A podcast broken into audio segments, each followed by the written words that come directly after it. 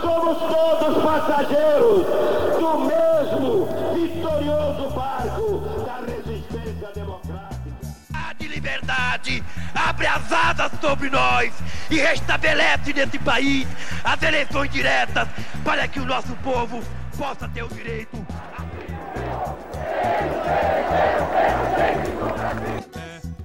Um grito de liberdade! O documento da liberdade, da dignidade, da democracia, da justiça social do Brasil. Que Deus nos ajude que isto se cumpra. Pessoal, aqui é Paulo Ricardo Schier E aqui é Bruno Lorenzetti. e estamos começando no Café Democrático, nosso podcast sobre direito constitucional e democracia. Esse é o nosso programa número 9, onde vamos conversar sobre justiça de transição. Nesse programa, nós estamos recebendo uma convidada muito especial, Elo Câmara, que é, pesquisa o assunto, que defendeu sua tese de doutorado também sobre esse tema. E, Elo, seja muito bem-vinda ao nosso podcast. Se apresenta para o pessoal, que hoje nós não temos pressa e tem bastante café na garrafa. Muito obrigada pelo convite. Eu achei o máximo, já começando, que é um café democrático com café, a gente está tomando café.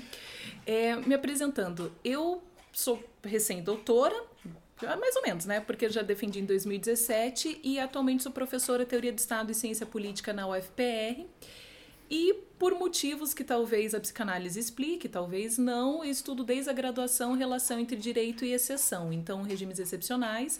Foi mudando o foco da pesquisa, na tese foi o estudo da ditadura brasileira, o STF, mas sempre é um assunto que talvez de maneira meio schmittiana me interessa, pensar o direito e a e o extremo ao direito. Então é um prazer estar aqui e a gente trocar algumas ideias sobre o tema. Legal. É, Elo, a ideia dessa nossa conversa um pouco é encaixar o tema da justiça transição dentro do debate do Estado Democrático do Direito, dentro do debate histórico de algumas questões que parecem ser mal resolvidas assim dentro do constitucionalismo e dentro da própria nossa cultura, porque a gente consegue perceber, olhando o governo atual e a realidade atual, que nós temos aqui cada vez mais incentivos em relação à violência, em relação ao uso da força policial, à valorização de formas de atuação mais rígidas da polícia e essas coisas todas, e a gente começa a pensar, afinal de contas, espera lá, como é que é possível num país em que nós tivemos uma ditadura que foi muito dura, nós é, falarmos que no período da ditadura, afinal de contas, era bom, no período da ditadura foi legal. Isso mostra, de uma certa maneira, que nós tivemos algum tipo de problema de esquecimento, né? Entre o que nós passamos, o que nós vivenciamos, e uma geração que hoje parece que não tem mais nenhum tipo de comprometimento, nenhum tipo de vinculação é, em, relação, em relação ao nosso passado. Então, a ideia nossa para falar de justiça de transição tem um pouco desse resgate, tanto numa perspectiva histórica e para nós aqui, especialmente numa perspectiva jurídica, sobre afinal de contas, por que, que a gente está patinando nisso daqui, de que forma o direito contribui nesse, nessa lenga-lenga, nessa é, enrolação que a gente não consegue avançar para discutir essa ferida, né? Acho que dá para colocar assim em relação ao nosso passado. Então, acho que a gente pode começar aqui exatamente levantando a pergunta básica conceitual: o que, que é justiça de transição e o que, que isso tem a ver com isso que a gente está assistindo no Brasil de hoje ou talvez no Brasil de sempre, né? Ou no Brasil de sempre. Bom, é, eu vou tentar dar respostas curtas para a gente poder conversar mais, porque senão fica. Eu me sinto meio palestrando. Mas eu acho que você já colocou questões essenciais, que é uma questão da história e memória. Mas qual que é a premissa? Voltando um pouco. Eu acho que se tinha uma ideia, até pensando uma história evolutiva, que nós teríamos um processo de construção do Estado de Direito que cada vez mais se consolidaria, até que chegaríamos, sei lá, ao auge do Estado de Direito, para ter uma noção muito simplista.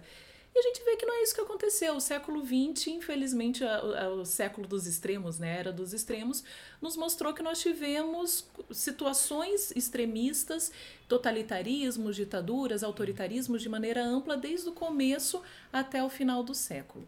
Então, eu acho que a premissa que nós temos é o seguinte: apesar dessa fórmula bem construída do chamado Estado de Direito, nós tivemos e convivemos cotidianamente com momentos autoritários, que é justamente a sua negação ou pelo menos sua manipulação. E é aí que vem a ideia de justiça de transição, porque coincidiu do ponto de vista teórico, e não é à toa, evidentemente, que é um processo de mudança do, da chamada transição, então que na ciência política foi conhecida como transitologia. Então se estudava por que que alguns países, quais eram os elementos que faziam com que alguns países deixassem de ser ditatoriais e tornassem democráticos. Então é a renda econômica, ou são instituições, a constituição, ou seja, quais são os elementos que fazem com que haja essa transição. A justiça de transição, ela parte um pouco desse fenômeno, então vendo é, do ponto de vista bem prático, Europa, é, nós temos é, a mudança, então, de, dos países vão se tornando mais democráticos. Nós temos América do Sul, um pouco África, mas nesse período também não é tão forte no surgimento. E se começa a pensar, então, na, na década de 90, mas se torna um campo de estudo nos anos 2000, como que se pode utilizar os mecanismos jurídico e políticos, porque a gente não pode se deixar enganar pelo justiça, porque tem um viés político também, não é só judicial. Como que nós podemos utilizar esses mecanismos para que nós possamos duas coisas: eliminar esse passado autoritário e eliminar para quê? Para construir verdadeiramente uma democracia. Então não é uma democracia só que que conche como tal ou só formal, porque nós temos situações que são absolutamente traumáticas para a sociedade. Imagine o que é conviver num estado com apartheid que fica durante décadas. Você não pode conviver de maneira adequada com uma pessoa negra. Imagine para uma pessoa negra o que é décadas e décadas e décadas sendo considerado como cidadão de segunda linha, se é que cidadão caberia. Então é pensar os mecanismos ao mesmo tempo de promover uma certa pacificação e, e o termo pacificação é problemático, a gente pode discutir isso bastante, mas que, que seja possível conviver, ou seja, que não fique essa fratura para todo sempre, e para construir uma democracia melhor. Então, a ideia de justiça de transição vem muito nisso, superar esse passado autoritário e construir uma verdadeira democracia. Elo, eu queria formalizar o, então o agradecimento por você estar aqui. Somos amigos há, há bastante tempo, não vou falar quanto para não revelar as, as, idades. Somos muito jovens. Somos coautores, inclusive, sobre esses temas, acho que temos preocupações em comum. Né? Estudamos juntos também vários autores e é motivo de grande alegria, então, é, ter você aqui conosco. E uma das questões, é, que é meio que uma tese que está subliminar na, na pergunta inicial do, do Paulo, é, é nesse sentido de que temos então um conjunto de instituições que, em alguma medida, acabam por refletir mentalidades que foram se estabelecendo ao longo do tempo. Então, a gente pega é, é a dimensão temporal e, e lastece ela, né? E a percepção das questões que a gente possui hoje, inclusive na política, as leituras que a gente deve é, fazer quando a gente pensa a ideia de justiça de transição, né? Deve ser, isso deve ser considerado. Então, o nosso passado ele nos constitui em, em, boa medida, né, como comunidade política, como sujeitos e assim por diante, mas é, existiria então alguma distinção entre os tipos de justiça de transição, talvez uma mais imediata e, e uma transição que demora um pouco mais, porque no Brasil a gente tem uma Comissão Nacional da Verdade que demorou para acontecer, enquanto que em outros lugares isso é mais é, imediato. E então assim a dimensão temporal, né, ela, ela permanece ou ela é mais imediata e aí a questão cultural que também está ligada a isso, né? Então continuamos a ter é, esses fantasmas do autoritarismo dentro da nossa cultura. Qual é a sua opinião? Olha, antes de mais nada, eu queria reforçar meu agradecimento. E é verdade, eu e o Bruno, a gente participava de um grupo de estudo com, com os outros colegas do mestrado, a gente estudava justamente sobre exceção. Então, para mim, é, é muito legal estar tá aqui podendo conversar, até porque tem várias dúvidas, né? O, o cenário atual não nos permite ter muitas certezas. Mas eu acho que você toca, é, é, a meu ver, é a questão central: tempo. Como que a gente lida com o tempo quando nós pensamos uma transição? Eu acho que o direito e não sei se vocês concordam. A gente tem uma tendência a ser um pouco formalista, mas não naquele sentido formalismo que eu sei, não, não é isso, mas acreditar que o mundo se faz de cima para baixo. Então a gente muda uma constituição, mudou o tempo. A gente muda uma lei, mudou o tempo. Mudou uma instituição, mudou o tempo. E o que a justiça de transição mostra é que isso é importante, mas não basta. Porque é um processo que é, ligar, é, é ligado com a própria sociedade e essa relação de tempo tanto num sentido é, de curto prazo, então houve a transição direta já, enfim, foi feita Constituição, como que se faz, mas num sentido mais longo. Então, como que, qual que é o ponto central? Os, os desafios autoritários, eles não foram os mesmos em cada país. Não dá para comparar, e quando eu falo não dá para comparar, eu não estou dizendo que não dá para comparar se é melhor ou pior, porque nós temos que assumir a premissa que todos os regimes autoritários são ruins. Mas não dá para comparar a estrutura de um, do apartheid na África do Sul de uma ditadura na, na América Latina. São padrões muito diferentes do ponto de vista jurídico, do ponto de vista político, do ponto de vista sociológico. Então, evidentemente, superar esse passado, ele não vai ser da mesma maneira. Então, veja, normalmente o que vai se estabelecer é que tem que ter algumas práticas para fazer essa transição. Normalmente mudança de legislação, normalmente a construção de uma de eleições diretas, óbvio, porque é, é uma premissa fundamental na democracia, mas a longo prazo isso vai variar. Então, em alguns países foi feito um processo de perdão. As pessoas que foram atingidas, elas tinham a possibilidade de ouvir o que aqueles agressores fizeram e elas perdoariam ou não. Em outras sociedades foi um processo judicial, penal mesmo. Aquelas pessoas que foram acusadas de serem genocidas, de, se, de utilizarem o aparato estatal contra a sociedade, foram julgadas no judiciário. Vocês poderiam pensar, tá, qual que é melhor, qual que é pior? Eu acho que essa resposta não tem como ser dada de início, tem que pensar na própria estrutura social. Agora, um ponto central é, e a gente estava conversando isso antes, perceber que algumas sociedades têm características autoritárias para além de um regime autoritário. E qual que é o papel desse autoritarismo subjacente? Qual que é o papel da discriminação? Qual que é o papel de uma de uma construção de cidadania de segunda ordem que tem nesse processo a mais longo prazo? Então é como se a gente estivesse lidando com vários tempos, né? Um tempo a mais, de um sentido mais longo, no caso brasileiro, claramente ligado à escravidão, um tempo num sentido mais curto, aquele processo de transição, um tempo num sentido médio, a ditadura e os reflexos hoje,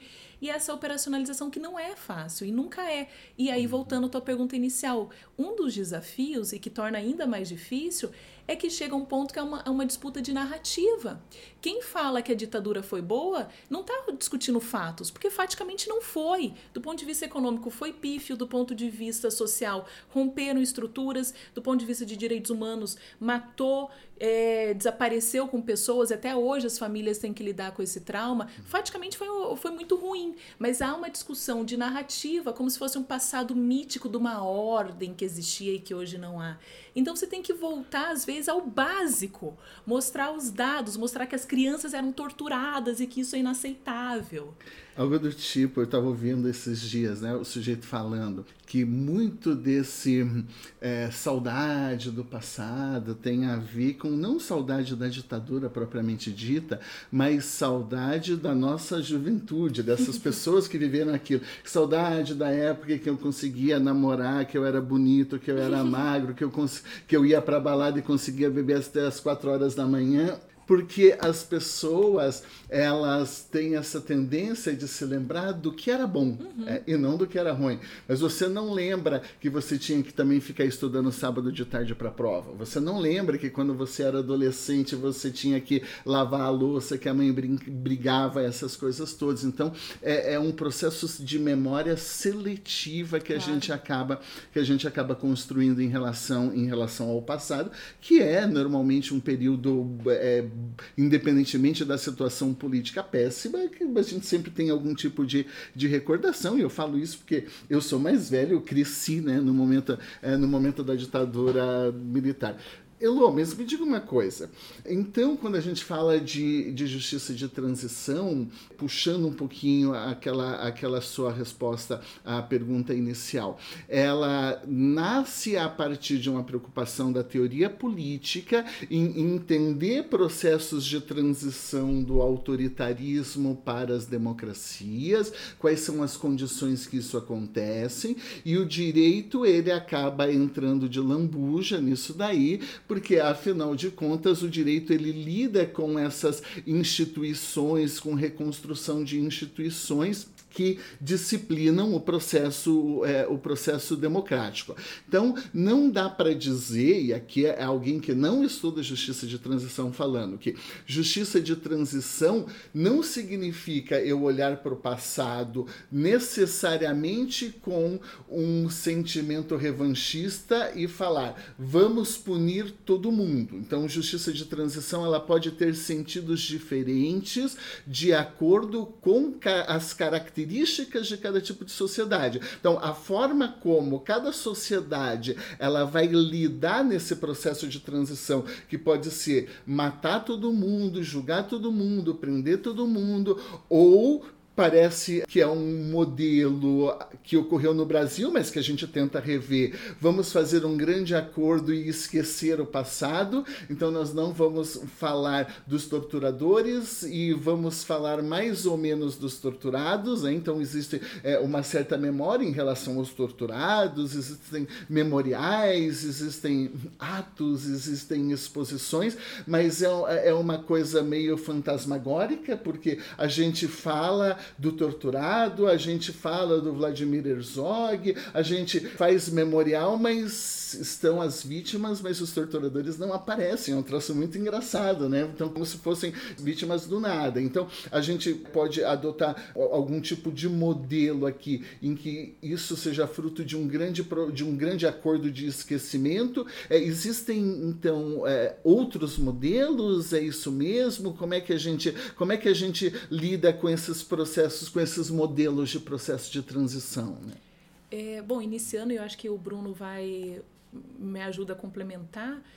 Eu acho que o ponto central, começando com o viés tempo, não é olhar o passado. É também, mas é pensar o futuro. Eu acho que é essa a dinâmica. A gente não olha o passado porque a gente gosta de museu ou porque nós temos um certo fetiche pelo que aconteceu.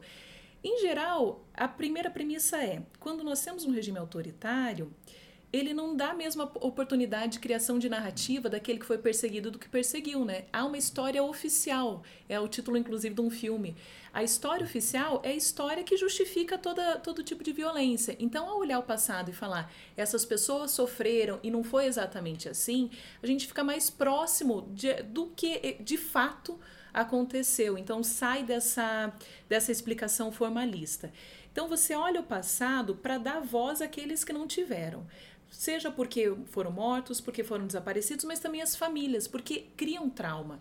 Quando a gente acompanha as comissões e a teve as caravanas anistia, uma frase que ficou muito forte para mim é o seguinte, que era uma disputa entre aqueles que querem esquecer e aqueles que não conseguem esquecer. Porque essas pessoas que foram vítimas de violência, elas adorariam esquecer o que aconteceu, mas é um trauma. E é um trauma que não é somente para elas, dependendo a, a maneira como se deu a repressão, é para uma coletividade. Veja, na Argentina, em Buenos Aires, um dos locais que tinha repressão era no, num bairro é, residencial. Você imagina o que é você estar tá jantando e de repente você vê carros chegando com pessoas, eventualmente ouve gritos e essas pessoas depois vão embora de alguma maneira desconhecida. Cria-se um trauma social. Então você olha para o passado para ver o que aconteceu e tentar entender, elaborar esse trauma, mas aí de novo, para construir um futuro possível. Porque a premissa da justiça de transição é que você não consegue superar até que você consiga lidar com, com os fatos, por mais vergonhosos que sejam. Olhar a nossa história e ver toda a parte da repressão estatal, ver a parte daquilo que não aquilo que nos envergonha enquanto cidadãos.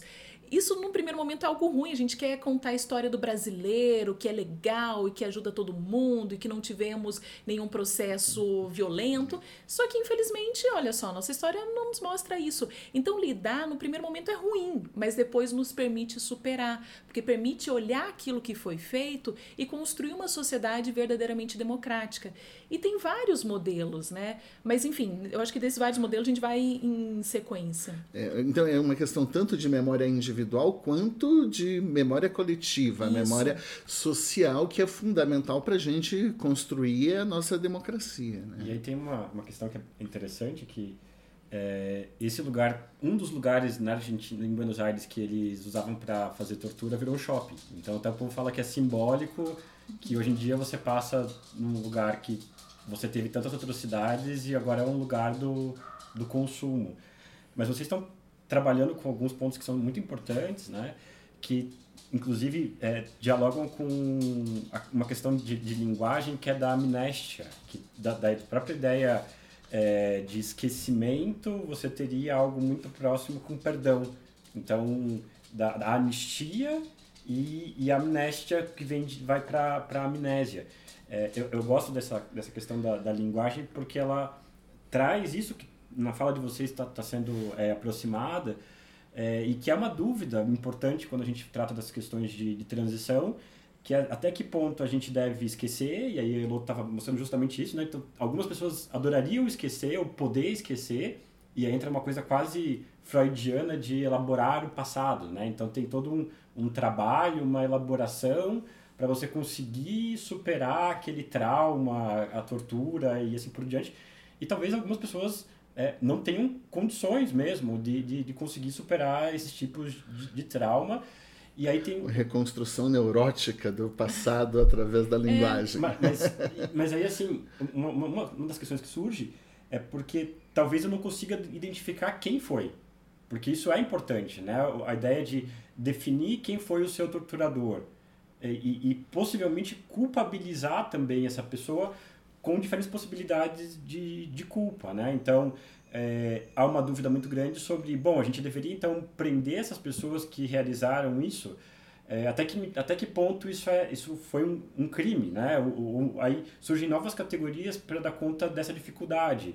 Uh, em Nuremberg eles vão criar a ideia de crime contra a humanidade, que, que não existia, mas para dar conta de um fenômeno é, terrível, então vamos criar ex post fato, né? Então, é, é, é, violando a, a, legalidade, a gente sabe que Nuremberg foi uma exceção e tudo mais, mas para tentar dar conta desse problema no âmbito jurídico.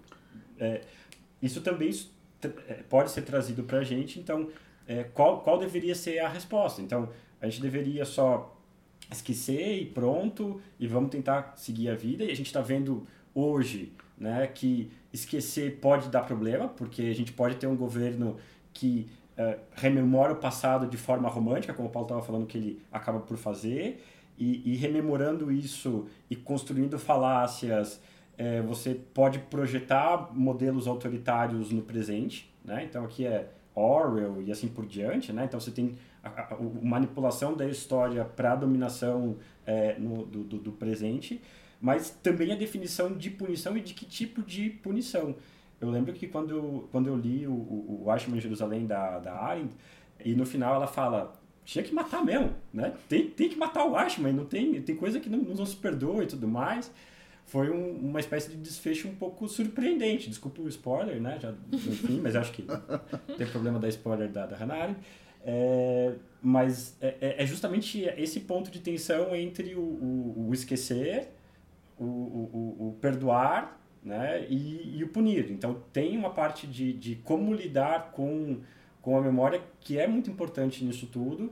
É, e aí volta para a questão, até que ponto a gente conseguiu elaborar adequadamente esse passado e damos condições é, para o florescimento da democracia e para a cicatrização dessa ferida, dessas várias feridas e assim por diante, ou até que ponto essa cicatriz ainda está latejando, a ferida está aberta ainda, temos uma série de reminiscências, de, de coisas que continuam presentes na nossa realidade. Então, é, eu, eu tendo a pensar muito isso nas estruturas administrativas, no, no funcionamento das instituições é, brasileiras, e aí eu tenho também uma parte teórica que, que, é, que, é, que me fascina, mas enfim, que, que me guia, que é, bom, a, a, sombra desse, dos regimes autoritários, ela continua sempre presente. Então, a gente não vai poder descansar nunca, é, isso está muito ligado à ideia da teoria crítica, né? Então, e, e derivações da, da teoria crítica, porque até a, a, uma das autoras que não é exatamente ligada à teoria crítica, que é a Judith Sklar, é, que é uma crítica de, de Rawls, inclusive, recomendo a leitura dela, apesar de que não tem nada traduzido da, da Sklar,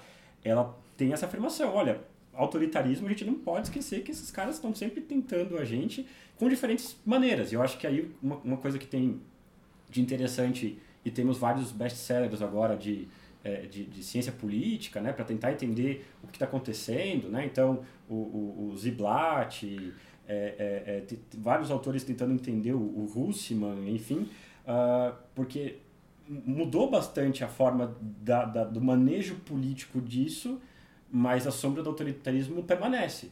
E, e, e aí algumas estruturas, é, algumas categorias, como a própria ideia de populismo e tudo mais, elas estão no, no Facebook, no Twitter e tudo mais. Elas se aproveitam das mídias para dar uma nova roupagem.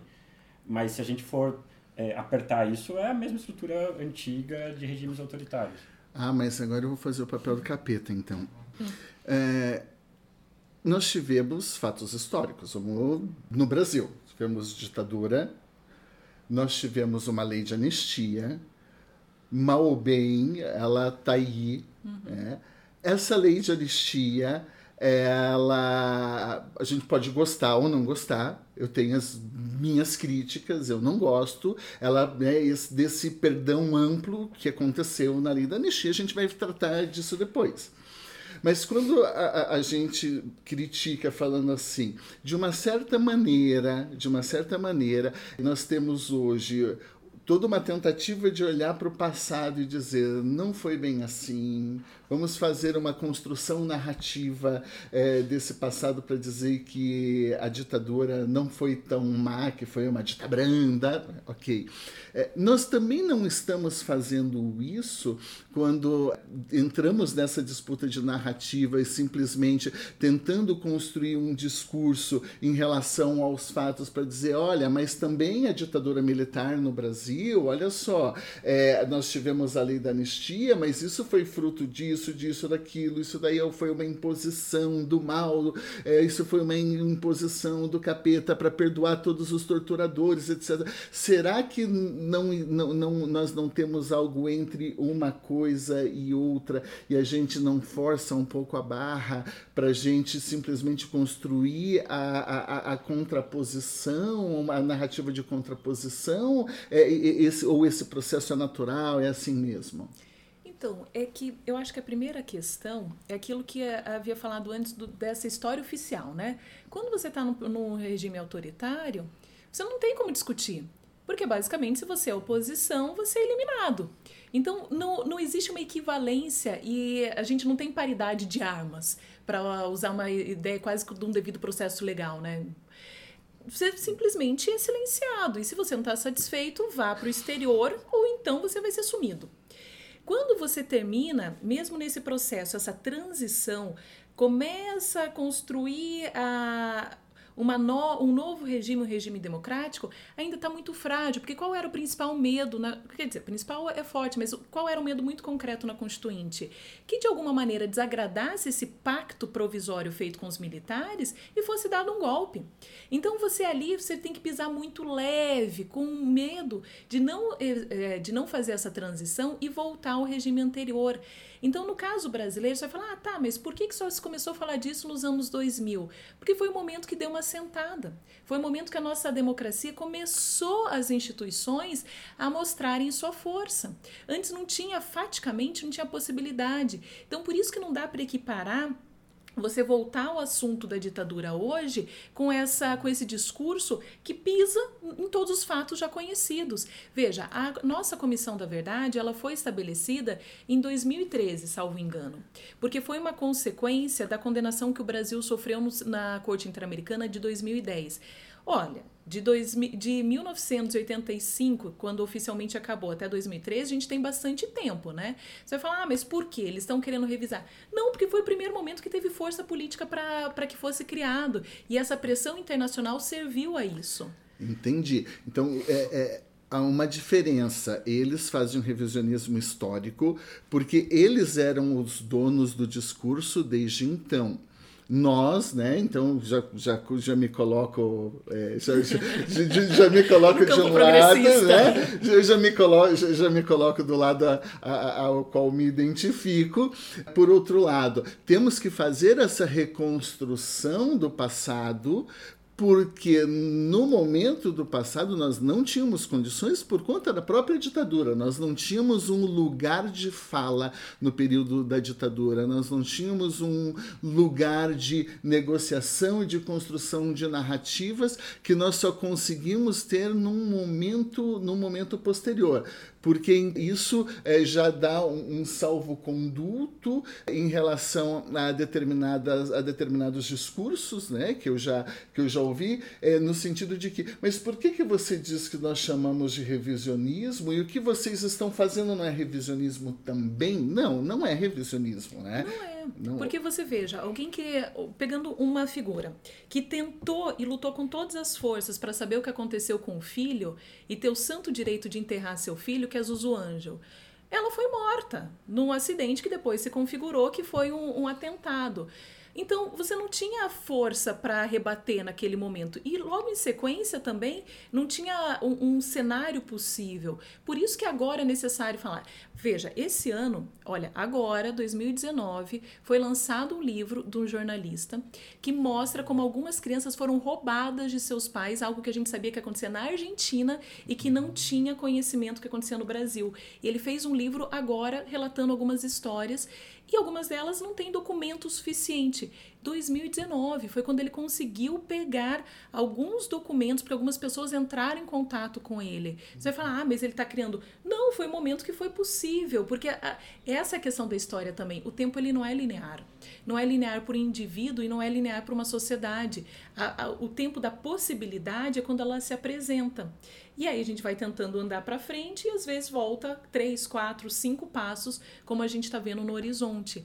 Mas não é um revisionismo, é uma, uma produção de uma verdade que esteve calada, esteve silenciada durante décadas. Eu acho que a fala de Elô quanto a isso é bem importante, porque assim, quando o pessoal tenta atenuar falar que não era tão complicado ou que foi, que, que é a justificativa que geralmente se apresenta, né? Então, para salvar o Brasil da ameaça comunista, parará, parará. É, e aí tem alguns testes que a gente pode fazer, até retomando outros programas que a gente já discutiu democracia e assim por diante, que era, bom, a gente podia votar? Não. Tinha liberdade de expressão? Não, a gente tinha instituída a censura, né? Tanto que tem todas aquelas histórias de é, é, receita de bolo, enfim, isso fica bastante famoso. Mas eu, eu, posso fazer, então, testes objetivos sobre o funcionamento adequado ou não de um conjunto de instituições. Isso vale para a educação, porque há, também uma mitologia muito forte ah, de que a educação na época da ditadura era boa, e isso passou a se, a, a se provar que não era, que há uma mudança, as pessoas saem do campo e vão para as cidades, mas o número de pessoas analfabetas é, ainda permanece muito grande, que ainda é um problema em 2019, isso, isso é bastante absurdo, né? A gente ainda tem problemas desse tipo, Uh, e aí, bom, não é tanto falar de quem que é a culpa, não dá para responsabilizar é, só uma pessoa quanto a isso, né? Mas isso também vale para a área de saúde, você não tinha funcionamento do SUS, e aí as pessoas ficavam jogadas, e, e, e aí eu fui entender por que, que você tem Santa Casa, né? Santa Casa uhum. em tantos lugares e a importância do funcionamento desses hospitais que atendiam justamente as pessoas carentes é, que, que não tinham condições de pagar pela, pela própria saúde, mas é, acho que para reforçar o argumento da Elo de que isso não é um, um, revisionismo, tem um pessoal fazendo um trabalho muito interessante com as ossadas é, lá naquele cemitério de, de Perus e, e, que aí eles descobriram pessoas e aí teste de DNA. Então, assim, é, você está inventando uma narrativa é, é, falaciosa e a gente está mostrando para vocês que, bom, pessoas desapareceram, tem as ossadas dessas pessoas misturada com um monte de ossada de, de gente, de não sei quem mais, e, e, nessas ossadas eu estou mostrando que tinha lá uma pessoa que eles acharam que tinha um braço torto, alguma coisa assim, que identificaram que era uma pessoa desaparecida. Né? Então, é, e, e, aí eu acho muito perigoso né, uh, esses tipos de discursos que falam assim, não, mas no Brasil só morreu tantas pessoas. no Brasil só, só desapareceu tantas pessoas. É, o, o, alerta tem que ser ligado é que assim, o Estado fez com que desaparecesse e pessoas continuam desaparecendo no Brasil de forma injustificada, enfim, né? É, e isso em si é problemático, isso em si deve ser combatido, ponto. Aqui é uma questão uh, principiológica, né? É, isso é errado, o Estado não pode uh, fazer com que as pessoas uh, desapareçam, né? Aqui eu não preciso nem voltar para enfim, né, é, é, o direito natural, eu não gosto de direito natural, de você poder enterrar os mortos e tudo mais, mas é, é a, a, grande dificuldade, de novo, elaborar o passado quando você não consegue nem enterrar um ente querido e assim por diante. Ou você ter a ameaça constante de que é, você não pode falar o que você pensa, você não pode gravar um podcast, emitir sua opinião, dar uma aula, nós três somos professores, enfim, é, porque tem um, um perigo presente em relação a isso. E a Elon pontuou super bem que é, esse momento da, da, da, da, formação da Constituição, né, ali, é, ele é pautado por muita tensão. Eles estavam morrendo de medo. E, e, e reler os documentos daquela época e os relatos daquela época, é, e, e, são pactos, são, são acordos mesmos que, que foram firmados. Né? Então, dando uma resposta meio analítica para sua pergunta ali, que você fez o papel de advogado do diabo, Paulo. Foram três momentos né, que você teve a possibilidade de formação de acordos. Essa seria uma resposta mais analítica. Então, na anistia, de novo, na, na Constituinte, né, tem lá a DCT, e na DPF 153, e, e aí eu queria escutar um pouco da, da Elo né, sobre a opinião dela quanto a isso, porque esse é um dos casos, dos hard cases ali do, do STF que ele sempre é pautado por muitas dúvidas, né? Então, de um lado tem o pessoal que fala, não, os crimes estão prescritos, não tem o que fazer, acabou, vamos deixar isso no passado, né? Como a gente estava falando antes. Uh, e outros, outras pessoas falam justamente o que estava sendo discutido antes. Não, ó, a gente não tinha paridade de armas, a gente não sentou para negociar em condições iguais, talvez elas nunca venham a acontecer. É, mas logo na sequência o Brasil vai ser condenado no, no Gomes Lund versus Guerrilha do Araguaia, né? E eu acho que é um dos casos emblemáticos para a discussão de, um, de, uma temática que é muito legal, que é a ideia de convencionalidade, né? Então, uhum. Não, mas eu tenho, eu tenho, até uma pergunta prévia antes da opinião aqui. Ah, daí você responde junto com a minha pergunta prévia. É, ok, é, a nossa lei de anistia, em princípio, é fruto, entre aspas, de um acordo. O Bruno diz, não é tão acordo assim, pelo que eu entendi do Bruno falando, porque os militares estavam acuados se tivesse que fazer um acordo de verdade, eles teriam que ceder muito. Então, vamos nos antecipar no processo de negociação e vamos então fechar um, entre aspas, acordo que não é acordo, é um auto salvo-conduto, é uma auto-absolvição em relação aos crimes que nós praticamos. Então, talvez não seja um fruto de acordo. Mas, ainda que fosse um grande acordo, ainda que fosse um grande acordo, existe a possibilidade de você rever o acordo? É, a, a, pergunta aqui não é só uma pergunta é, abstrata, né? Então, historicamente, assim, você faz, você faz um acordo, você não pode, dez anos depois, falar, achei que o acordo é ruim.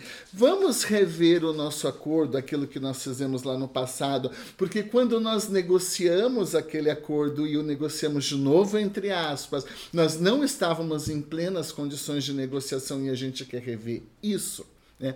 Então, é, é possível isso daí acontecer no plano, um, jurídico, e daí entra a pergunta do Bruno. Muito da discussão do STF tem a ver com isso, né? A gente não pode rever o passado, mas por, por que não?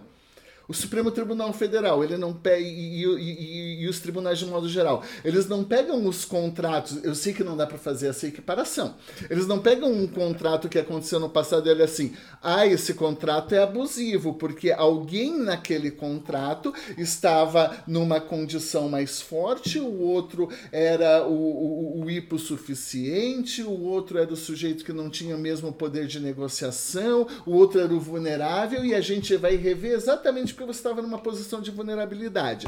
A gente pode trazer, e alguém defende eventualmente isso, para a teoria da justiça de transição, essa possibilidade da gente olhar o acordo do passado para a gente poder dizer que nós estamos numa condição de vulnerabilidade e de desvantagem, vamos rever o acordo agora num momento posterior? Isso aconteceu? Isso pode acontecer, afinal de contas? Como é que, é, é, é como é que a gente pode lidar com isso para fugir exatamente dessa história. Ó, isso aconteceu no passado, foi feito um acordo e a gente não pode rever aquele documento e aquilo que foi feito na história. E com isso a gente liga com a pergunta do Bruno. Bom, eu achei sensacional a possibilidade de falar sobre a lei da anistia. Quando eu fui, comecei a estudar mais sobre isso, eu tinha muito Claro, não foi um acordo, ok, temos que ver. Mas eu acho que tem uma parte para chegar no ponto jurídico que a gente tem que retomar um pouco como foi.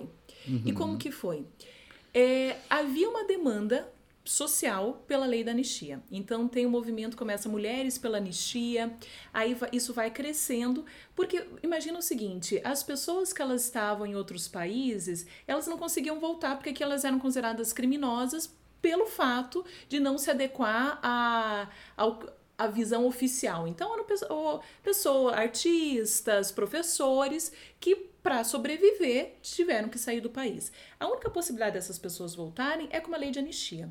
Agora, pasme, por que, que assim, já no, no processo da, da confecção dessa lei, o que nos mostra que não era um acordo real ou um acordo amplo? No primeiro momento, não incluía essas pessoas, porque elas eram consideradas as criminosas. A primeira versão da lei da anistia é para perdoar o, as, os agentes estatais. Então era um auto-perdão, ponto. Nem incluía essas pessoas que eram consideradas, e quando eu falo criminosas, é de opinião mesmo. Então, a primeira demanda popular é falar: não, se vocês estão falando de anistia, tem que incluir todo mundo, e não somente os agentes estatais. Então já começa isso. Foi, de novo, foi possível naquele momento. Era uma preocupação dos militares? Era, porque se via todo aquele processo uma abertura e a, a famosa abertura lenta, gradual e tem o terceiro pacífica. e pacífica. Não era pacífica, é outro termo, mas enfim, é, é essa dinâmica. E aí, em 79, qual que é foi feito a lei da anistia, portanto, falando de crimes políticos e conexos a políticos seriam perdoados. E aí entra a ideia dos dois lados. Qual que é o ponto? Hoje, quando a gente vai discutir, não é tão hoje assim, isso já no começo dos anos 2000, o ponto não é rever esse acordo. Porque é um acordo desigual? É. Num primeiro momento queria incluir só os militares, agentes estatais, sim. Mas o ponto é entender o que é o conexo. Juridicamente, é esse o ponto de discussão.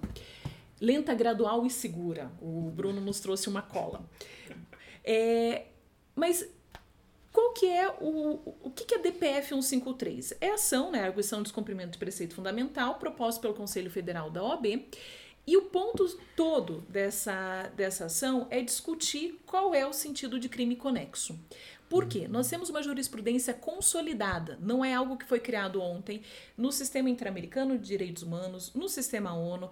Nós temos uma discussão fortíssima do ponto de vista internacional que alguns crimes são crimes contra a humanidade. Como o Bruno falou, isso vem de Nuremberg e lá tinha problemas mesmo quanto à legalidade, porque foi previsto a posteriori, mas hoje não é. Inclusive, o Estatuto de Roma nos traz é, fundamentos fortíssimos quanto a isso.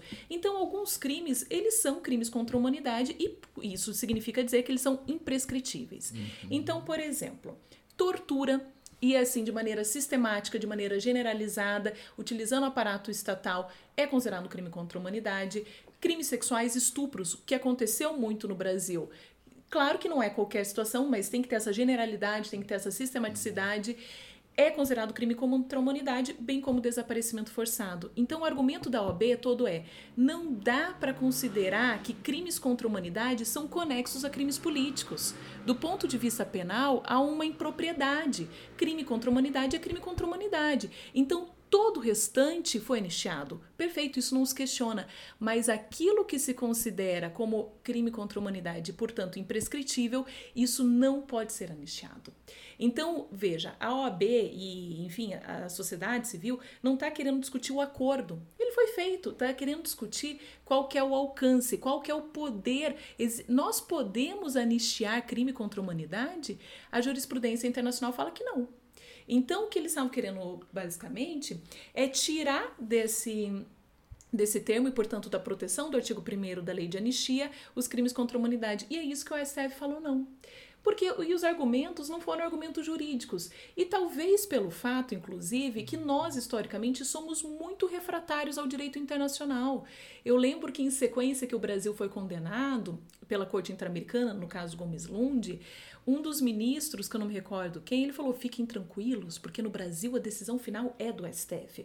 Ou seja, refutando completamente o fato de ser uma corte internacional. Não é simplesmente um conselho ou uma indicação, é uma sentença. E o Brasil se comprometeu a cumprir isso quando fez parte e reconheceu a, a jurisdição da corte. Então, o STF deixou de lado completamente a discussão internacional e foi argumentos, ah, mas foi, foi um acordo. Não foi um acordo dos termos que eles estão falando.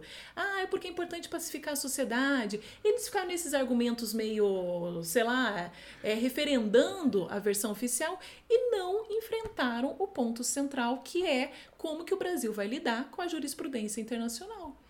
Ou seja, nós temos uma questão que é uma questão jurídica. Nessa questão jurídica, ela diz respeito a existe uma lei da anistia. A anistia ela foi recíproca. Nessa anistia recíproca, ela engloba, não tem dúvida, então, as questões que dizem respeito a crimes políticos, Todavia, a, a, a, Ordem dos Advogados do Brasil ela vem e questiona é, o alcance jurídico para dizer que juridicamente a anistia ela não alcança um perdão aos crimes contra a humanidade. Afinal de contas, esse é o entendimento é esse é o entendimento que é, prevalece nas cortes nas cortes internacionais. Porém, o Supremo Tribunal Federal ele não enfrenta essa questão, ele não faz a análise jurídica, então, de qual é a diferença entre o que é um crime político e o que é um crime contra a humanidade. Ou seja, se existe ou não existe uma diferença é, ontológica em relação a essas coisas aqui, né?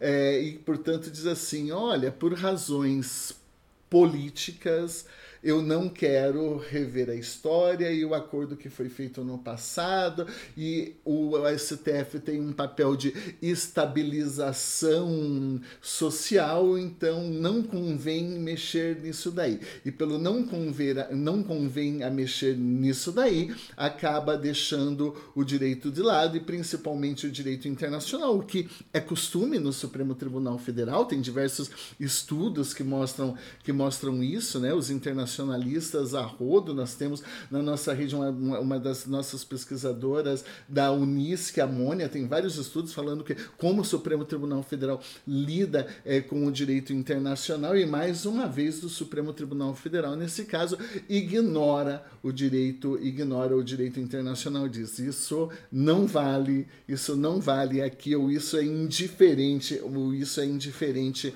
aqui então é possível dizer que é um erro foi um erro histórico, é, não sei se já acabou esse julgamento, mas é, em princípio parece um, um erro histórico do Supremo Tribunal Federal, um dos, né? Mas, por outro lado, a gente tem uma, um problema prático. Então, essa, essa é a pergunta que fica. Porque é, o Supremo julga de um jeito, a gente tem uma corte internacional que condena o Brasil e que tem um certo nível de vinculatividade por conta dos compromissos do Brasil no plano internacional. Quando os órgãos internos eles vão dar cumprimento, afinal de contas, tem como compatibilizar uma coisa com a outra decisão do Supremo Tribunal Federal e mais então uma decisão de uma corte de uma corte internacional? É, é possível na prática compatibilizar isso, sei lá, através de políticas públicas, através de, de, de, de que forma isso vai, pode acontecer, né? É, deveria compatibilizar. Até a ideia de diálogos internacionais traz isso, não uma ideia de hierarquia, o STF se submete à, Corte Interamericana, mas uma ideia de diálogo. Mas o que, que aconteceu no Brasil? Então, quando o STF confirmou o alcance da lei de anistia de maneira equivocada, com, assim, violando o, todo o entendimento internacional, ele disse basicamente que não é possível utilizar os mecanismos penais para o julgamento de, torturadores, de pessoas responsáveis por desaparecimento e estupro. Mas não, isso não afeta outras esferas, por exemplo, esfera administrativa. Então, um, uma das saídas que foi utilizada, inclusive pelas famílias, foram ações declaratórias em que se solicitava declaração que aquele agente estatal ele foi responsável pela morte dos seus entes. E isso tem muito material né, farto material histórico para fazer essa relação e algumas, algumas dessas ações foram deferidas. Assim, num sentido amplo, foi a, a, estratégia da família do Vladimir Herzog, que já na década de 70, eles solicitaram na Justiça Federal uma ação que fosse reconhecido que ele foi assassinado e que constasse na, no atestado de óbito dele que ele foi assassinado e que não foi suicídio. E isso foi reconhecido naquele momento, embora, enfim, tenha demorado bastante tempo para que fossem feitos os arranjos. Então, um dos mecanismos tem, dos mecanismos tem sido utilizados é utilizar outras, é, outras esferas. Então, indenização, é, mecanismo civil, administrativo, e paralelo a isso foi criada a Comissão da Verdade. A Comissão da Verdade no Brasil, tanto a nacional e depois esse movimento se espalhou. Nós tivemos no Paraná, por exemplo, a Comissão Estadual da Verdade, nós tivemos a comissão da UFPR, tivemos várias comissões municipais da verdade no país todo para conhecer os fatos. Só que aí vem a crítica, porque já já se colocou de início que o que se conhecesse dali não seria judicializado na esfera penal. Então se conheceram nomes, se conheceram modus operandi de repressão, de morte, mas não podia judicializar. Então há uma tentativa de continuar nessa luta mesmo com essa com essa decisão do STF. Até um ponto se vai e de um ponto em diante está bloqueado. O caso Herzog, que o Brasil foi condenado na Corte Interamericana em 2018, é uma nova chance de revisar isso. Mas aí, de novo, nós estamos num cenário que não está favorável à pauta de direitos humanos de maneira geral. Se em 2013, que em tese estávamos no momento favorável à pauta, nós tivemos essa decisão ruim da DPF, hoje a chance seria de ser uma decisão ainda pior, tão ruim quanto ou pior. Então fica o cenário meio bloqueado para novas demandas. E aí a tentativa de, de lidar com, com isso. Quais são as estratégias possíveis? Acho que uma das mensagens é que a própria transição ela é, ela é difícil, né? Uhum. Pensando em, em diferentes lugares, eu acho que uma das coisas que parece bobinha, mas é simbólico e eu acho importante também o debate nesse campo simbólico, é, é, a mudança de memoriais. A Espanha tem muito disso com questão do, do franquismo e até hoje eles estavam brigando por alguma coisa do, do onde ele foi enterrado, porque tem umas velhinhas que vão lá, tipo, louvar Franco, não sei o que mais. É, e, e, é uma das estratégias possíveis, além da, da, da declaração, porque aí você tem um, um, documento estatal dizendo que o Estado matou é, o, o, seu ente querido, enfim. E, e essa dificuldade ela também aparece se a gente pensar nas, nas transições dos diferentes lugares, porque são diferentes tipos de, de, de problemas, de, de, enfrentamentos que o, os países precisam lidar. O Elster tem um, um, um, título de artigo que eu acho que talvez um dos melhores títulos de artigo, que é, é a transição no leste europeu construindo o navio em alto mar. Porque a, transição é mais ou menos isso mesmo. Você está com o carro andando, com o navio em alto mar, você está precisando arrumar as coisas, porque você não pode fazer, não, vamos esperar todo mundo, vamos conversar todo mundo e vamos tentar chegar em algum lugar. Talvez lá na, na Islândia, que você consegue ter uma constituinte com a participação potencialmente de todas as pessoas, você tenha alguma coisa nesse sentido. É, mas em países maiores, enfim, isso você não consegue fazer. E uma coisa que é interessante de perceber também é que é, um dos fatores da gente estar tá preocupado com a atual conjuntura política é que, de um jeito ou de outro, diferentes presidentes é, a, a, se ajustaram e tentaram dar respostas a isso. Seja reconhecendo é, a, a, morte dos desaparecidos, pagando indenizações, que é, é, é, é necessário, mas não suficiente, né? porque você tem vidas que foram interrompidas ou projetos de vida que foram interrompidos é, e aí o Estado está te indenizando, mas isso é muito um, um ser, né? Ah, mas se eu tivesse terminado minha faculdade, porque eu fui preso, então até que ponto? Isso fica um pouco complicado, mas é, eu sou muito fã da lei é, é de acesso à informação, é, é, aí, enfim, é uma, uma, questão pessoal, mas é, um, um indicador importante uh, de que o, o Estado está cumprindo com a ideia de, de publicidade, de transparência e que a gente pode acessar essas informações, porque pensando na parte de direitos fundamentais, se a gente não tem liberdade de expressão, que era o que eu estava falando antes, então a gente não tem capacidade de comunicação, de, de, de sentar na mesa, dialogar em paridade de armas mínimas, é, e aí isso vai estar vai tá afetando também é, imprensa, o que pode ser produzido, mas além de acesso à informação, é, é, é justamente para evitar segredos de Estado. Então, em que medida eu posso saber que o orçamento está sendo investido adequadamente para educação, saúde, sei lá o que mais, e não está indo todo para o exército. Ainda que alguma parcela deva ir e tudo mais, mas assim, é, eu posso auditar, e aí o Estado precisa prestar contas daquilo que ele está fazendo, e esse pode ser talvez também um, um mecanismo para tentar é, arrefecer aí, né, roubos mais é, autoritários que às vezes acabam surgindo. Tá, eu fiquei com uma curiosidade aqui dessa, dessa nossa conversa. É, existe algum limite, até filosoficamente falando, nesse processo de, é, de reconstrução e de transição?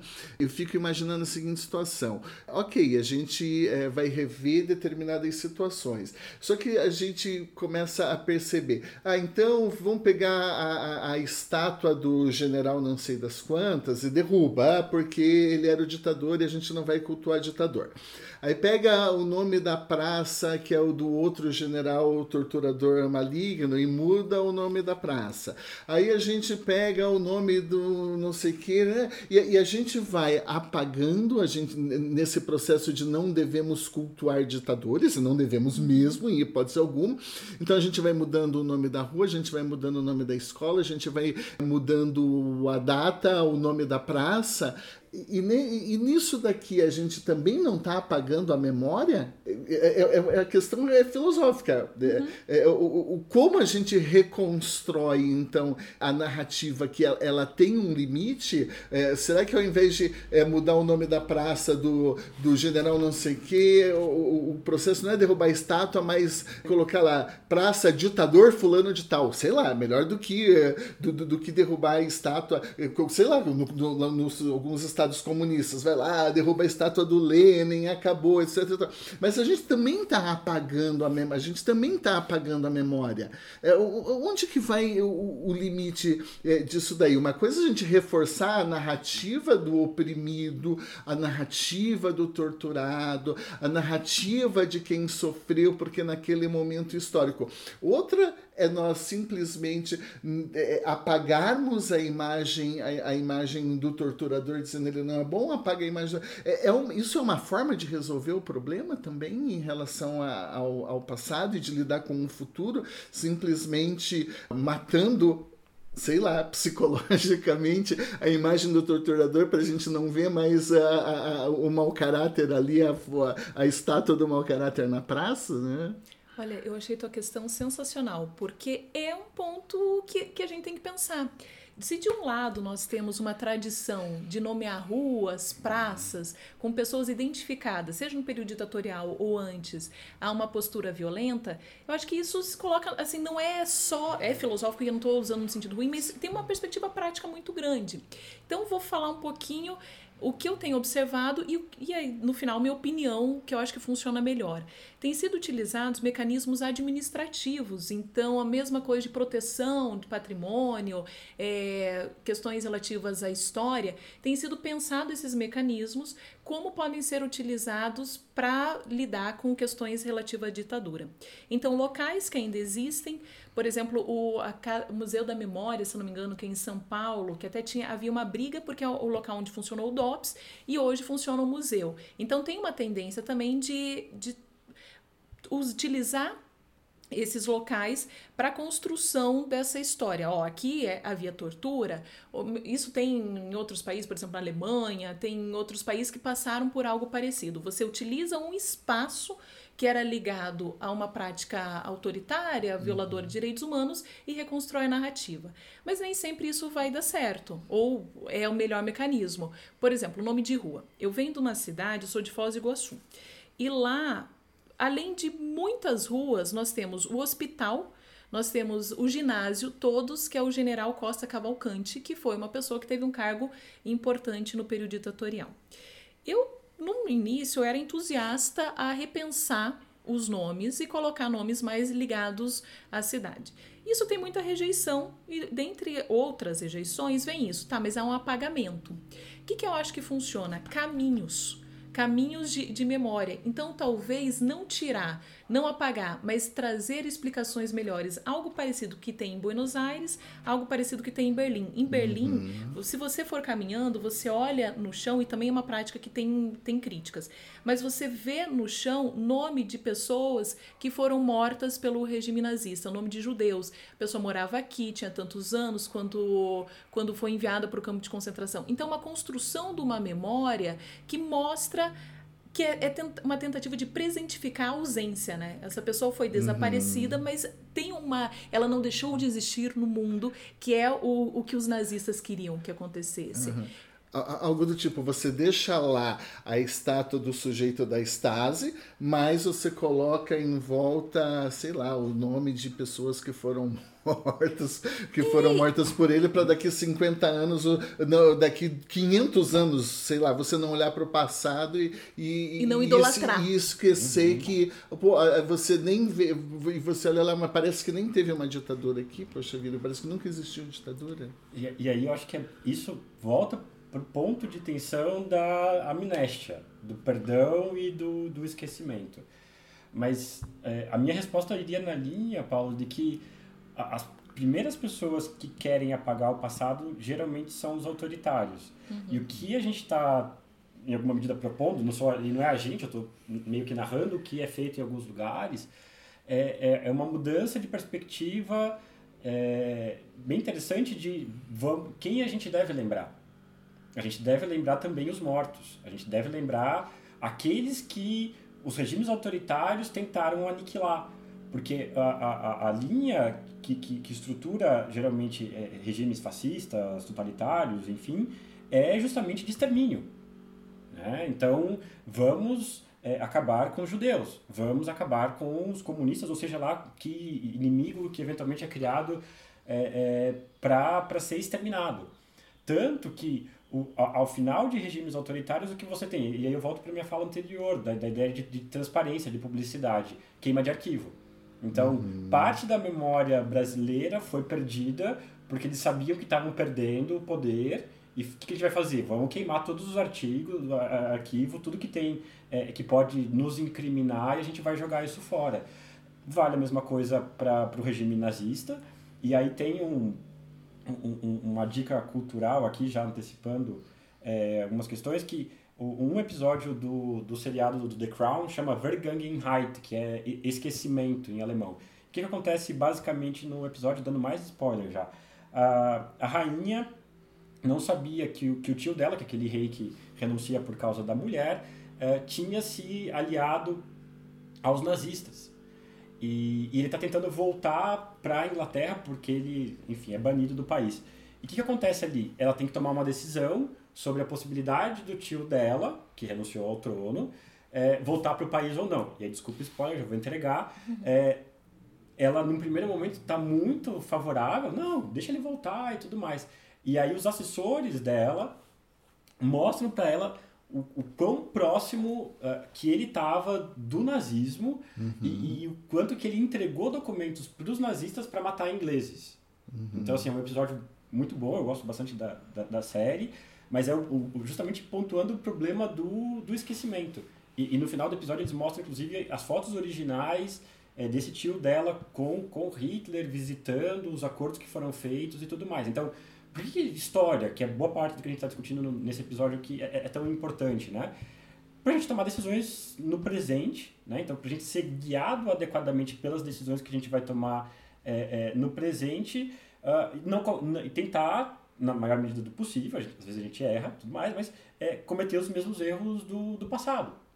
Né? Então, uh, isso acontece. Na democracia, a gente repete erros do passado, às vezes por falta de, de memória, mas quando a gente passa a perceber que as, as narrativas históricas estão num campo de, de disputa, é, e aí eu posso, enfim, tá, ser voto minoritário aqui, não tem problema, uh, eu acho interessante esses mecanismos. Claro que há esse risco, mas aí é, a minha resposta vai ser um pouco quase utópica, a gente vai ter uma necessidade de formação de uma cidadania, né? então vai ser normativa, né? É, pessoas conscientes do seu passado, de que isso não deve acontecer nunca mais, que tortura não é uma prática aceitável dentro do Estado, ainda que ela continue é, existindo, e que tais pessoas foram os nossos ditadores e que isso não deve é, acontecer novamente. Então, assim, é, me parece que ter monumentos que, que lembrem isso, né, ou, ou lembrem a, a, tortura, as pessoas que foram torturadas e assim por diante, é, acabam sendo mais relevantes porque é aquilo que merece espaço nos lugares públicos. Né? Uhum. Aquilo que deve nos chamar a atenção e construir a nossa identidade, a nossa cidadania e assim por diante. Não, não deixo de lado o risco do, de um possível esquecimento, e aí é um problema é, que, o, que o brasileiro tem mesmo. Né? Você é a favor de derrubar os Derrubar não, mas eu acho que diminuir o espaço. O espaço do. Para isso. Do, e, dos ditadores. Isso, ok, ok, ok, entendo. entendo. É, mas é, e, e, e, também concordo com. E também concordo assim, de uma ó, certa maneira. Tem, inclusive em Curitiba, Museu do Holocausto. Uhum. Então você vai ter isso em Israel, você vai ter isso no Uruguai, você vai ter em diversos lugares. O que está sendo feito aqui? Eu estou lembrando para evitar que isso se repita. Né? Tem toda a discussão do que é o holocausto e tudo mais, mas é, é essa ideia. Né? E, e, aí a gente entra quase numa coisa hegeliana aqui do, do, do, do senhor e do, do, do, escravo, que as coisas acabam juntas, não tem muito o que ser feito. Né? As coisas ficam meio condicionadas. É, e, e aí, assim, vamos, vamos imaginar, quem tem mais espaço claro. nas ruas e tudo mais. Infelizmente são, são essas pessoas. Claro, mas então, olha que legal, acho importante deixar isso pontuado assim. O fato do Supremo Tribunal Federal ter julgado da forma como julgou, né? É, e ter dito, olha, a gente não vai rever o passado para, claro, de forma equivocada, porque nós não queremos mexer no passado e, portanto, pouco importa essa distinção de uma anistia em relação a crimes políticos e crimes de humanidade são coisas diferentes. Isso, essa decisão, não mata o debate sobre justiça de transição, porque independentemente desta decisão, existe um direito à verdade, existe um direito à memória que estão vinculados à própria noção de democracia. E embora nós não possamos então rever esses acordos, a gente não possa rever de acordo com, com o Supremo julgamentos, voltar para o passado e falar vamos pegar os torturadores, vamos colocar na cadeia e vamos resolver isso, isso não impede que o Estado, em termos de políticas públicas, Construa uma política adequada em como nós vamos lidar com a imagem do ditador, com o nome da praça, o nome da rua, o nome do hospital, qual que é o lugar das vítimas, qual que é o lugar do ditador e políticas públicas precisam ser construídas.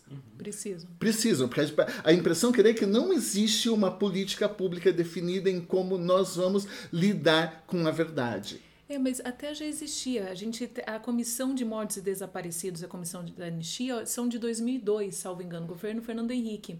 E agora, nesse governo, houve a modificação da composição para esvaziar completamente. Então, existem políticas públicas, já existiam, uhum. mas o, o, elas são poucas ou elas são insuficientes. E, a meu ver, a ideia de justiça de transição, apesar de a gente pensar em regimes autoritários, esse processo de passagem, necessariamente a gente tem que olhar para o presente. Então, qual que é uma grande herança que nós temos a ditadura? A maneira como a gente entende segurança pública. Uhum. Não tem como ter uma discussão hoje de justiça de transição e deixar de lado essa proteção que o sistema de justiça dá há uma política de segurança pública que é uma política do confronto, do extermínio, especialmente de quem é periférico, de pessoas negras. A gente tem que revisar isso. Cada vez que nós vemos construção, autorização de excludente de licitude, que é um projeto que foi enviado há duas semanas, e você lê aquele negócio, é um absurdo, a gente está retomando a lógica ditatorial que o agente estatal tem carta branca para fazer o que quiser, e você, se muito, comprova que não era o cidadão suspeito, o bandido. Então, quando a gente fala de justiça de transição, é tão importante pensar o, esses processos, memória, mas a gente tem que colocar o dedo na ferida do que continua nas instituições, para usar o título do livro célebre, o que resta da ditadura. E uma das coisas que resta é a nossa política, a nossa maneira de pensar a segurança que é uma maneira violenta, mas não violenta para mim, para você, violenta especialmente para quem tem aqui o perfil. E qual é o perfil? Ser negro no, em qualquer bairro periférico do país te coloca numa situação de risco. Então, enquanto a gente não enfrentar isso, a gente está discutindo pouco e a gente está fazendo pouco para fortalecer a democracia. Acho que você coloca uma questão muito legal aí, Elo. É quase que uma tese, digamos assim, né? Porque talvez, não sei, falar de justiça de transição tem até que ser pontuado o sentido, né? Pelo que eu entendi do, do, do que você está defendendo. Porque a justiça de transição dá a impressão, éramos democráticos, tivemos uma fase em que fomos autoritários e voltamos a ser democráticos. O que você está dizendo aqui é algo é, é, que talvez possa ter até um, um sentido diferente em falar em transição na América Latina ou no Brasil, porque né, nós éramos democráticos, ficamos autoritários e voltamos a ser democráticos. Nós temos toda uma história e uma cultura antidemocrática, né? é, é isso que você, é, que você nos diz, em que é, basicamente desde Império e antes a gente teve Estado Novo e a gente teve uma série de quarteladas e a gente teve ditadura militar, mas antes da ditadura militar, né, a nossa cultura antidemocrática é muito enraizada. Então, o, o, tratar a justiça de transição não é um tratar em como nós lidamos né, na passagem da ditadura 64-85 para um novo Brasil pós-88 e pós-constituinte, mas é falar de um processo de transição que ele está acontecendo. Sim. A nossa transição do autoritarismo para a democracia ele não se completou né? porque nós não conseguimos realizar plenamente uma cultura de democracia. Nós a, a, ainda tem aí, a gente olha, tem gente aplaudindo, beleza, e Paraisópolis, mataram um monte de gente lá, legal, tudo vagabundo, favelado, gente que estava envolvida com tráfico pelo simples fato de estar na favela. Isso mostra exatamente que nós temos uma leitura antidemocrática em relação à nossa sociedade em relação aos nossos algozes e que nós aplaudimos então a polícia que vai lá, nós aplaudimos o exército que vai lá e desce o cacete em todo mundo e a gente fala, ó, oh, que lindo, mas é isso mesmo. Para a gente virar um Brasil melhor, a gente precisa ter alguém que tenha uh, pulso, que, que, que tenha pulso firme. Isso implica dizer que nós não fizemos a transição. Eu concordo integralmente. Eu acho que o que você fala agora volta muito ao que eu acho que é primeiro o comentário do Bruno, essa história e esse tempo num sentido mais amplo. Porque, assim, o termo cultura, ele tem mil problemas. Sim, Se a gente sim, for sim, falar sobre isso, vai ficar uns três dias ininterruptos. Mas nós temos uma cultura autoritária. O livro, a Lilia Schwartz lançou um livro esse ano que é Autoritarismo no Brasil, e tem vários outros autores que estão pensando nesse viés. Mas a ditadura foi um período que a repressão se tornou mais extrema, a repressão estatal se consolidou de maneira sistemática. Mas, de novo, a gente acreditar que o nosso autoritarismo vem só do período ditatorial é um erro. Porque isso vem muito antes. Nós temos. Quando se fala que essas pessoas, ao estarem num baile de funk, que é o teu exemplo de Paraisópolis, isso automaticamente as torna criminosas. E, portanto, justificaria a morte, que até o momento está se mostrando que foi por asfixia, ou seja, houve uma, uma ação para isso. Isso mostra que no nosso imaginário existem cidadãos existem não cidadãos. E nós tratamos os não cidadãos de maneira a toda força repressiva ir para eles. Isso está muito ligado na nossa história ao racismo que não tem outro termo, racismo estrutural, que as instituições são permeadas por isso, a opinião pública é permeada por isso e cria um salvo-conduto. Então, me parece que para discutir justiça de transição, a gente tem que discutir o viés racial. Nós temos que discutir minorias, questão indígena. Na ditadura houve todo um processo de destruição de povos indígenas e até a Comissão Nacional da Verdade não tinha nada sobre o assunto. E mesmo na comissão, há algumas críticas que eles não chegaram longe o suficiente nesse assunto. Mas, enfim nós precisamos enfrentar que quando eu tenho uma pesquisa que eu acho que é dos anos 2000 mais ou menos, que mais ou menos 70% dos entrevistados, foi uma pesquisa feita pela Folha de São Paulo, eles consideravam que a tortura é justificada em algumas situações. Uhum. Quando você tem uma maioria que, que justifica a tortura, que do ponto de vista seja de direito natural ou de premissa básica de direitos humanos, básica, não é negociável, você mostra que tem um problema social. Por que, que, e aí eu sempre enfrento isso na minha primeira aula de direitos humanos, quando eu ministrava. Pegava todas as estatísticas mostrando como nós somos uma, uma sociedade que não apoia direitos humanos, porque eu falava, vocês não apoiam porque vocês acham que direitos humanos é para os outros. Se vocês tiverem medo de andar na rua e se vocês, ao andar na rua e virem a polícia, vocês sentirem medo, vocês não vão apoiar uma polícia violenta. Mas vocês não sentem medo. Quem sente medo é o outro. É aquele que está longe que você não vê. É o pobre e a pessoa negra. Aí é fácil eu defender uma polícia violenta porque eu não sofro com a violência. A mesma coisa eu falo, sou contra direitos humanos. Mas eu não vejo que quando eu demando educação pública, quando eu uso o SUS nas suas mais diversas vertentes, e todo mundo já usou o SUS, por mais que tenha plano de saúde, se eu não acho que isso é direitos humanos, você fala, ah, eu sou contra, porque é o direito para o outro, o meu está garantido.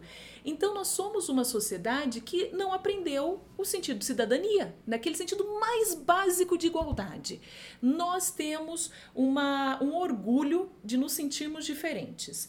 E nesse sentido, esse autoritarismo está sempre ali, porque eu sempre aceito o uso da violência se eu me sentir mais segura independentemente de quando serão mortos, desaparecidos, torturados.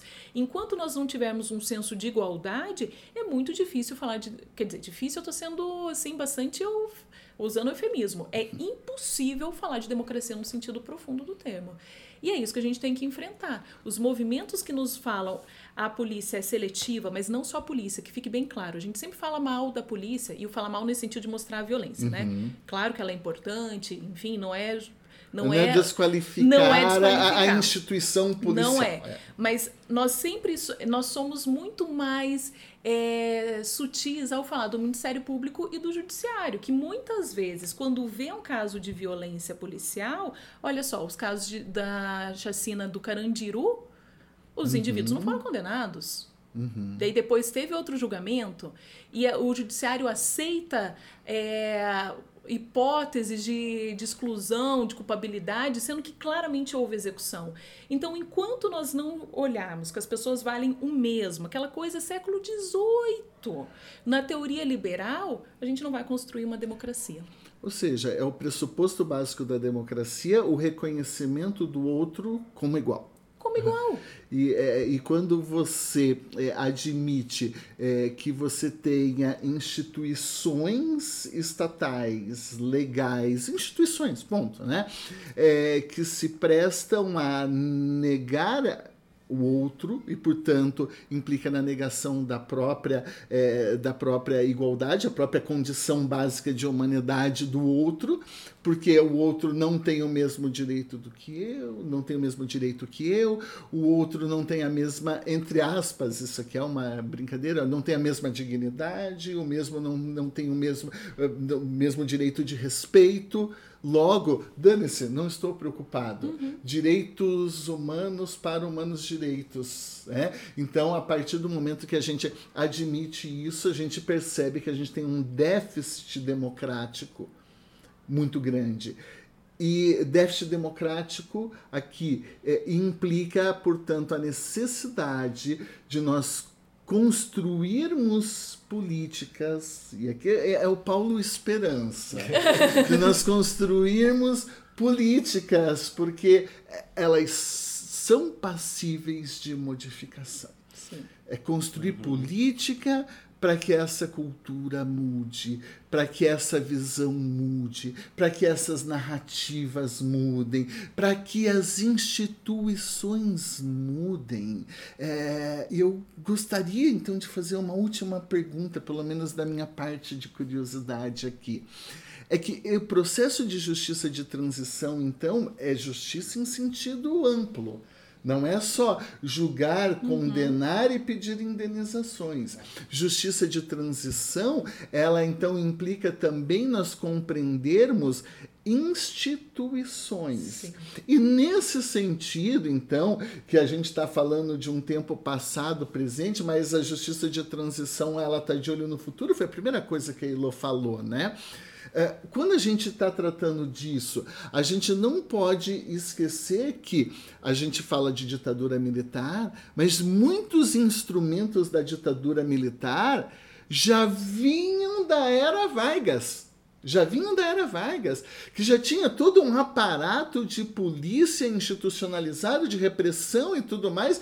Por mais que eu ache Getúlio Vargas um sujeito muito legal, ele era um ditador, né? Ele era um ditador. Ele fez muita coisa ruim. Ah, a gente fala, pô, justiça do trabalho, direitos sociais, quanta coisa. Teve muita coisa legal. Ok. A gente teve mudanças econômicas, mas instituições foram colocadas ali. Instituições que mantidas na ditadura 64, 65 e o que ficou dessas instituições? A forma como nós vemos polícia militar, como nós compreendemos o papel da polícia militar, e aqui a, a Elo certo, a gente não está falando mal do policial que está ali prendendo quem praticou crime. Que a Isso... propósito, o policial também é uma vítima desse sistema, uhum, né? Perfeito, perfeito. Então, o, o policial, quando vai lá e prendeu o sujeito que praticou crime, está desempenhando o papel institucional que, inclusive, está colocado na Constituição Federal de 1988. Então, não é ser amigo ou inimigo da polícia, mas a visão que nós temos e que se constrói da polícia e do papel da polícia é antidemocrático. Tá, o que, que a gente tem aí, Elo, talvez, que a gente não consiga enxergar de instituição antidemocrática autoritária que a gente herdou e que a gente convive sem. Putz, eu nunca tinha percebido que isso é um entulho da ditadura. Isso é um entulho do nosso passado antidemocrático. Tem é muita coisa que a gente tem que rever e falar assim: ó, oh, vamos reformar, vamos mudar ou vamos tirar isso fora? Olha, eu não sei se reformar, mas ao fazer a pesquisa da tese, até eu não entrei diretamente no tema polícia, mas ele veio de maneira incidental. Então a própria estruturação de carreira policial é muito tributária ao período ditatorial. Essa, essa, esse modo de pensar amigo-inimigo que já vinha, como você bem falou, uma, da doutrina de segurança nacional e permaneceu e continua existindo a propósito. Agora, do ponto de vista assim, direito administrativo, sei lá, quase que nada a ver com o que eu estou falando. Eu fiquei muito surpresa ao perceber alguns mecanismos, na verdade, administrativo financeiro. A nossa maneira de pensar a lei orçamentária foi criada no, do ponto de vista legislativo, foi construído no período ditatorial. Então, esse negócio do presidente, o chefe do executivo que manda, e aí o legislativo só pode fazer algumas emendas, mas muito reduzida essa possibilidade, isso tudo foi, foi sendo alterado via atos institucionais uhum. e via mudanças constitucionais. Porque qual era a estrutura? Fortalecer o executivo e diminuir a possibilidade do legislativo alterar. Porque o legislativo era considerado despreocupado com as verdadeiras questões. Isso vem desde o Francisco Campos, para ser bem honesta, né? Uhum. Desde década de 30. Então, esse fortalecimento do executivo, esse hiperpresidencialismo, tem um ponto, e eu sei que é o teu tema de pesquisa, então estou meio com medo de você mas... falar, não é bem assim, mas pelo que eu vi, isso vem muito do período ditatorial do a própria estrutura então assim da do, do, estado enquanto administração mesmo. Vários casos chegaram ao STF estava discutindo o concurso público. Então coisa professores pode ser concurso público ou não ou um sistema mais simplificado porque não tem ninguém ali veja, eram discussões do cotidiano que estavam lá e continuam estando. Então, isso é interessante também. A maneira como nós entendemos nosso direito financeiro e nosso direito administrativo tem muito pé década de 60 e 70. Aí a gente pode fazer essa análise se nós temos que desativar isso, construir um, um outro modelo, ou se eventualmente nós conseguimos, com a mesma lógica, transformar essa lógica para algo democrático. Porque, veja, eu não acho que o fato de uma lei ter sido feita na década de 60, 70 necessariamente a torna autoritária. Uhum. Não acho mesmo.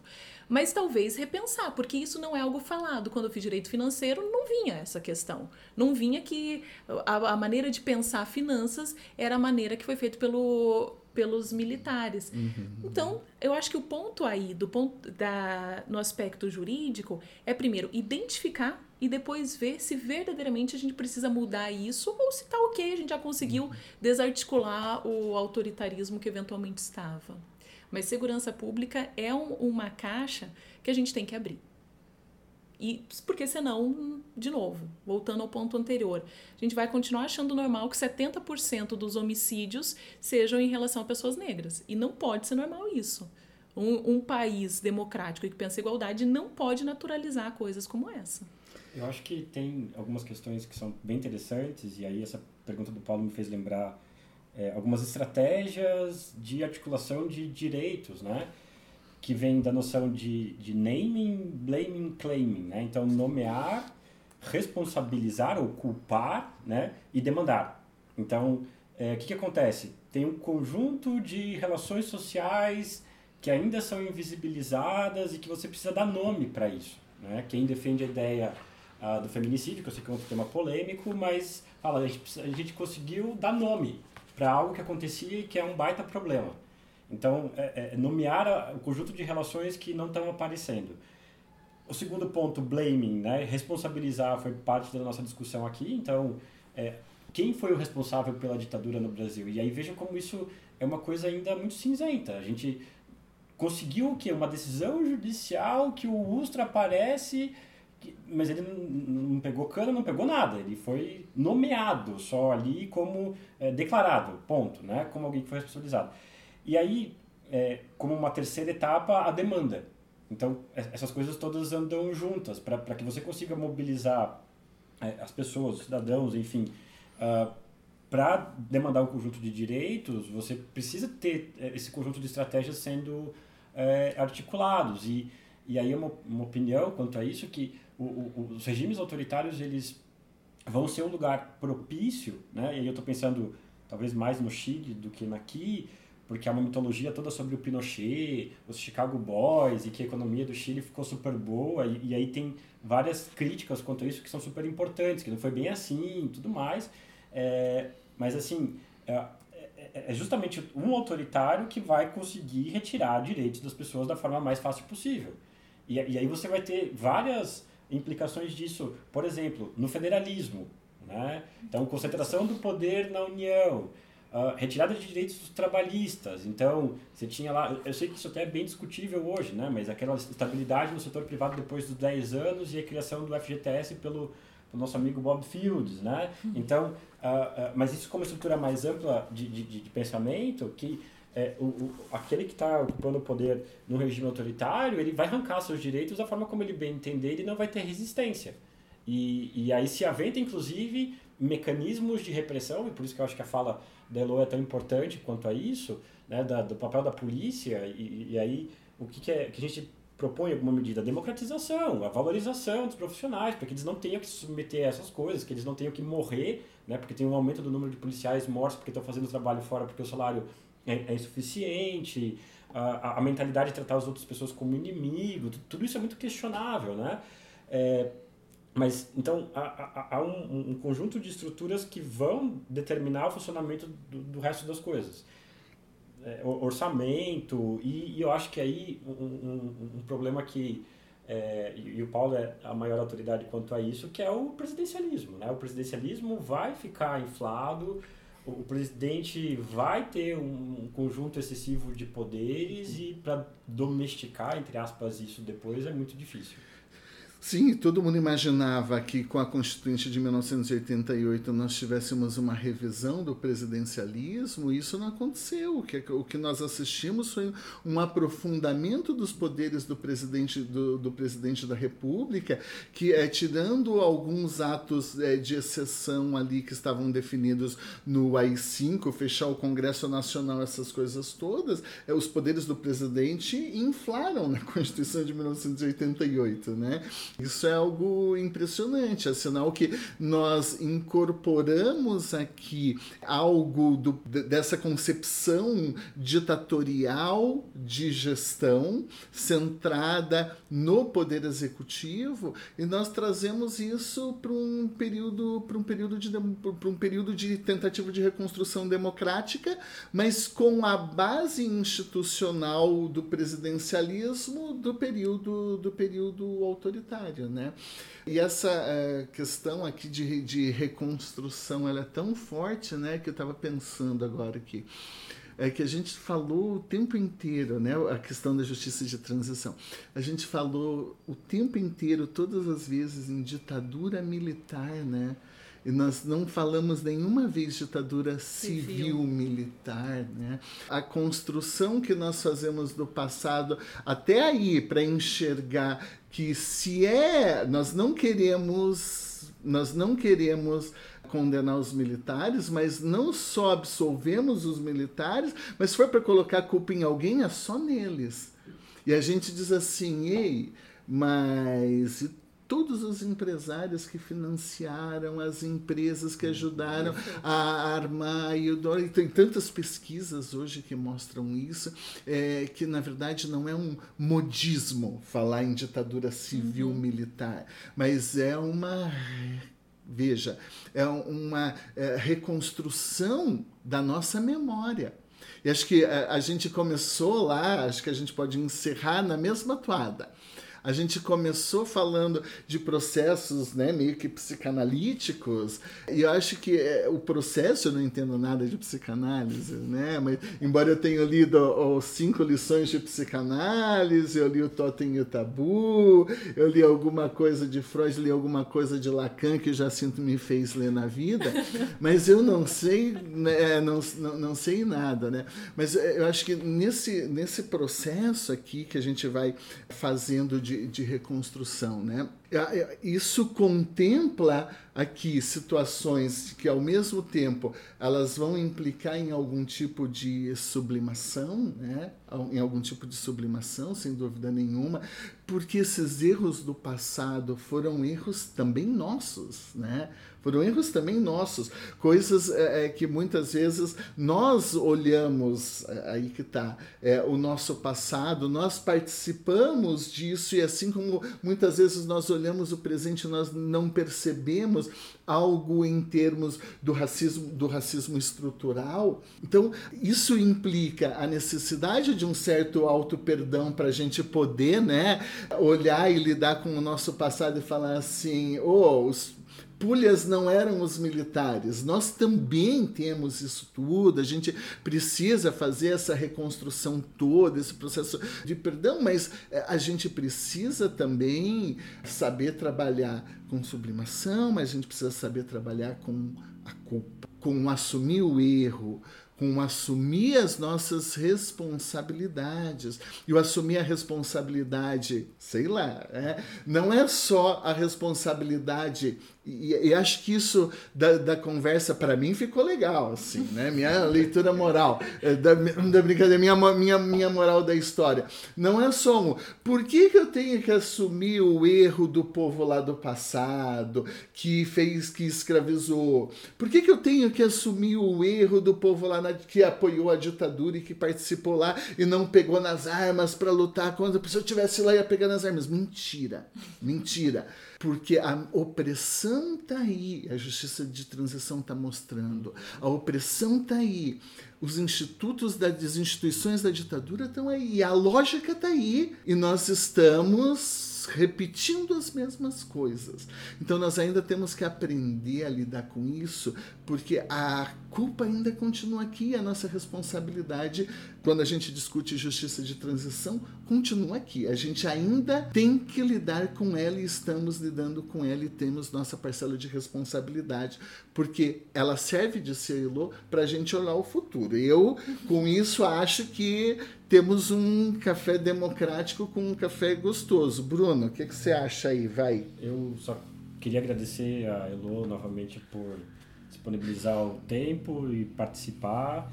É, acho que acho não, sem dúvida engrandeceu muito é, o programa, foi é, um aprendizado bem interessante, é sempre é um prazer ter a companhia da Elo e, e aprender. Acho que é só um, um, pequeno pedaço das pesquisas que ela faz, que envolve, enfim, questão também da participação do judiciário, é, leiam a tese da Elo, né? então é, é, tem, tem muita coisa ainda para ser discutida. Eu sei que ela está trabalhando com vários outros projetos também de GLO e, assim por diante. Então é só esse, registrar esse agradecimento e vamos seguir adiante e, e fica o convite para futuros episódios. Está sempre é, à disposição, Elo. Elo.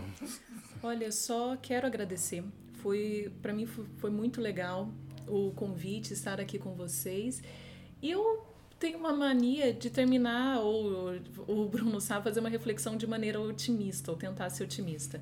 E eu acho que do nosso ponto, pensando no futuro, bem aquilo que o Paulo falou, é pensar qual que é o nosso papel nessa ordem de coisas. Quem é formado já em direito e atua, quem é aluno de direito, imagino que deve ser um percentual grande dos ouvintes. Sim, sim qual que é o nosso papel? Nós estamos vivendo um processo de fragilização democrática. Qual que é o nosso papel diante disso? Se nós não temos algo mais efetivo no sentido de cargos políticos, eu acho que uma coisa que é imprescindível é entender a importância e se pautar por uma cultura democrática de proteção a direitos humanos. Tem alguns pontos que são inegociáveis. E essa ideia de igualdade que nós falamos bem, o Paulo sintetizou de maneira brilhante, eu acho que é isso. Independentemente do cenário, alguns pontos não são negociáveis, porque nós vimos, a história nos mostra o custo de negociar isso. A história nos mostra como pode ser danoso e prejudicial e perdurar por décadas. Então, é nosso papel firmar o pé em alguns aspectos e não nos permitir ouvir uma resposta fácil, canto da sereia. Mesmo se houver crescimento econômico, mesmo se, mesmo se alguma coisa, nós não podemos abrir mão de igual respeito e consideração. Porque senão a gente saiu da civilização e estamos em outro campo. Eu acho que seria basicamente isso. Olhar a história tem que nos mostrar a importância de como nós devemos agir hoje. Porque senão não, não serve, né? Senão, senão a gente fica naquela. Ah, mas agora a economia está melhorando, então ah, que o Guedes fale do AI-5, que o Bolsonaro fale do AI-5. Ah, tudo bem, mas a economia está melhor. Neca, neca, neca. Não, tem pontos que são inegociáveis, inegociáveis. E nós temos que ter desenvolvimento com respeito aos direitos das pessoas. Porque senão, na verdade, não é desenvolvimento. É só para alguns que vão ganhar e todos os outros vão perder, como na nossa história nos mostra. É isso daí. Então, pessoal, valeu, Elo, muito obrigado. Obrigada. Pessoal, muito obrigado. Até o próximo episódio. Espero que vocês tenham curtido bastante. Beijo e abraço para todo mundo. Beijo. Tchau, tchau. Não posso ficar nem mais um minuto com você. Sinto muito amor, mas não pode ser.